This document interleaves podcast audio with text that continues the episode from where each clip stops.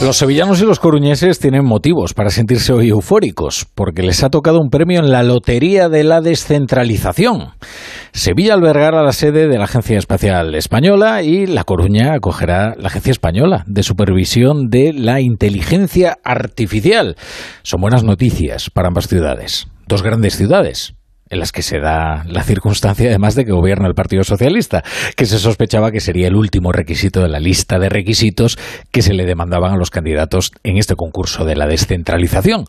Hombre, no iba el secretario general a privarse de premiar a dos de sus grandes ayuntamientos a unos meses de que sus respectivos alcaldes se la jueguen en unas municipales. En cualquier caso, ambas ciudades son dos grandes urbes perfectamente equipadas para acoger estos organismos y no solo, no solo, tienen además algo esencial. Son lugares muy atractivos para vivir. Y eso seguro que lo agradecerán los trabajadores de la Agencia Espacial Española y de la Agencia Española de Supervisión de la Inteligencia Artificial. No es lo mismo vivir en Sevilla, no es lo mismo vivir en La Coruña que vivir en no vamos a poner otros ejemplos para que no se enfade nadie. El alcalde de Sevilla, el socialista Antonio Muñoz Martínez, está exultante, tan exultante que casi ve florecer una nueva época dorada para la ciudad. Y nos convertimos en el epicentro español, por supuesto, pero también en una referencia europea y mundial.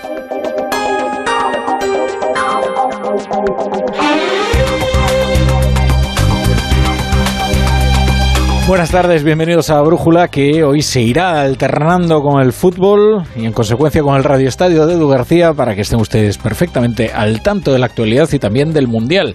Ya hemos visto el pase agónico a los cuartos de final de Croacia frente a Japón, que va a tener que ensayar los penaltis. Es un equipo correoso, pero como llega a la pena máxima, la verdad es que se convierten en dóciles, en un rebaño dócil, en un rebaño dócil. Bueno, luego tenemos el Brasil-Corea del Sur, Brasil una de las grandes candidatas. Lo escucha aquí en la sintonía de, de Onda Cero.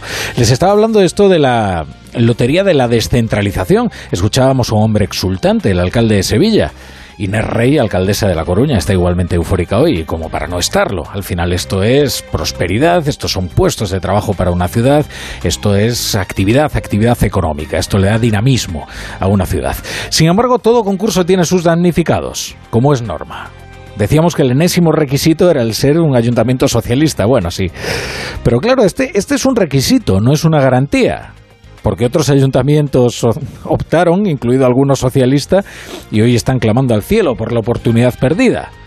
Fíjense que hace unos días en la tertulia de la brújula Javier Caraballo decía, ojo, ojo, que estas críticas tan ácidas que está soltando Javier Lambán, presidente de Aragón, contra Sánchez, pueden tener algo que ver también con que él ya sabe que Aragón se va a quedar con un palmo de narices en esto del reparto de las sedes. Hoy, tras conocer las designaciones, el gobierno de Aragón ha manifestado su profunda decepción porque considera que la elección se ha basado más en criterios políticos y electorales en vez de técnicos y ha anunciado que seguirán con las acciones judiciales emprendidas contra los criterios fijados para la selección. Así que esto desde luego no va a contribuir a apaciguar los ánimos en Aragón y más concretamente en su presidente Javier Lambán. Aunque visto lo que le duran los enfados a Javier Lambán, tampoco es que están temiendo demasiado ¿eh? a su ira en la Moncloa la ira del disco lo fugaz. Otro lugar donde ha cundido la decepción es el León. Hace poco hacíamos allí la brújula. Entrevistábamos a su alcalde, José Antonio Díez. Este sí es un disco lo más pertinaz, ¿eh? Que Javier Lambán. Este no se rectifica ¿eh? al día siguiente. De hecho, en esa entrevista ya comprobábamos que no es un político dócil y complaciente, de estos que asumen lanares lo que les ordenan desde la sede central del partido o desde la Moncloa. El alcalde de León está hoy muy enfadado. Y mañana también lo va a estar. Y pasado también. No se le va a pasar. Ha hablado con nuestros compañeros de Onda Cero en Castilla y León y dice que se siente abandonado tanto por el gobierno autonómico como por el nacional, del que además dice que ya se ve, ya se siente cuál es el verdadero apoyo y la solidaridad que le dispensa la España vacía. El gobierno de España con ese eh, doble discurso de, por un lado, eh, apoyar la España vaciada y descentralizar en favor de los terrenos vaciados, vemos que tanto en el caso de Sevilla como en el de Coruña, pues parece que precisamente no se está yendo a territorios especialmente, especialmente vaciados. Así que yo creo que cada uno tiene que aguantar su vela. Bueno, pues ya vemos cuál es el problema de la subasta y es que por cada beneficiario quedan 100 damnificados y 1000 suspicacias. Así que hoy en España convive la euforia tan razonable de grandes ciudades y maravillosas ciudades como Sevilla y La Coruña, con la excepción de otros lugares también maravillosos, pero que hoy están un poquito más deprimidos, como Aragón, León y tantos otros territorios que se consideran olvidados por la Administración central y que supongo que aspirarán a otras sedes en el reparto de la descentralización, que es en lo que estamos ahora.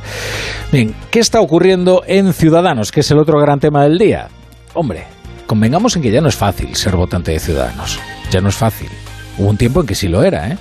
El de Ciudadanos era un voto sexy, además de tener una indudable utilidad como fuerza moderadora de las pulsiones recalcitrantes de izquierda y de derecha. Pero ahora no es fácil ser votante de Ciudadanos. Y prueba de ello es que todas las encuestas anticipan su evaporación. Claro que no es fácil ser votante de Ciudadanos y parece que se lo quieran poner imposible. Solo en el caso de que Edmundo no recapacite y no retire su candidatura para seguir construyendo y sumándose a la candidatura de unidad, que yo creo que es la mejor opción para este partido, solo en ese caso presentaré mi lista a la Asamblea del 15 de enero. Yo manifiesto también ante los órganos del partido que me parece que una refundación es algo que debe hacerse con un líder diferente, que no puede refundar quien, quien, quien se encontraba en el antiguo equipo y manifiesto expresamente mi idea de que Inés Arrimadas debería dar un paso al lado. Eh, bueno, en fin, esto ya sabe usted que en los partidos es eh, casi como una especie de herejía, ¿no? Decir algo así. Mm, pero pero por eso doy un paso adelante porque porque veo que hay una indefinición una indeterminación respecto a esta cuestión y desde luego soy el primero que digo que debe haber una lista de unidad bueno, pues parece que al heroico votante de Ciudadanos, al heroico y muy singular votante de Ciudadanos, se lo quieren poner directamente imposible, porque lo último que necesita este partido es una agonía entre estertores de división. La refundación puede terminar siendo una refundición porque además eh, se pueden estar dibujando dos corrientes que terminen por confundir aún más a un electorado que ya no andaba demasiado centrado. ¿eh? Porque hay una diferencia, ¿eh? más que evidente, una diferencia letal entre la centralidad y la indefinición. Puede que el centro exista. En España ha sido siempre de una fugacidad eléctrica, pero puede que exista. Y si existe, desde luego no es sinónimo de indefinición.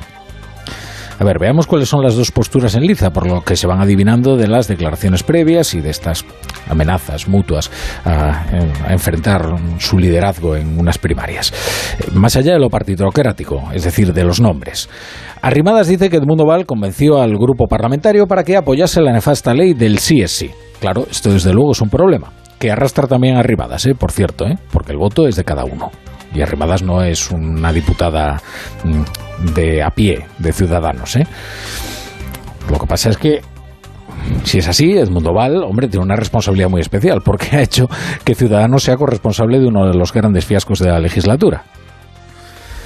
Miren, qué útil sería que los diputados tuvieran libertad de voto, para saber quiénes votaron en conciencia esa ley y quiénes lo hicieron por disciplina.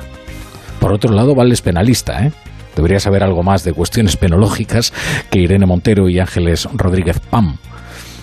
La propuesta de Val tiene otra debilidad y, es esto de los acuerdos con Sánchez, que está bien esto de emprender el enésimo intento de salvar al PSOE de sí mismo, pero parece que se ha olvidado de que Arrimadas se desgañitó tendiéndole la mano a Sánchez para ser su apoyo de legislatura, no solo su apoyo en una ley muy concreta su apoyo en los presupuestos y terminar la legislatura pues librándole de, sí mismo. El problema es que hay gente que, en fin, se demuestra una vez más que no se puede salvar a quien no desea ser salvado, porque Sánchez prefirió solidificar su mayoría con Bildu y con Esquerra. Hemos tenido discrepancias importantes en cuestiones muy relevantes de actualidad política relacionadas con leyes muy conflictivas del Gobierno. Pero nada ni siquiera esa discrepancia importante que existe y no se las voy a negar puede llevar al partido a la ruptura. Ciudadanos debe jugar un papel con respecto al Partido Socialista muy claro, que es excluir de la gobernabilidad de España a Bildu y a Esquerra Republicana de Cataluña. ¿Qué me va a contar a mí de Sánchez? Pues me parece el peor presidente que ha tenido España en sus 40 años de democracia, una persona que es adicta al poder y que es capaz de hacer cualquier cosa con tal de mantenerse un segundo más en el poder, aunque sea malo, aunque sea nefasto para España y para los españoles. En Onda Cero, La Brújula, Rafa La Torre.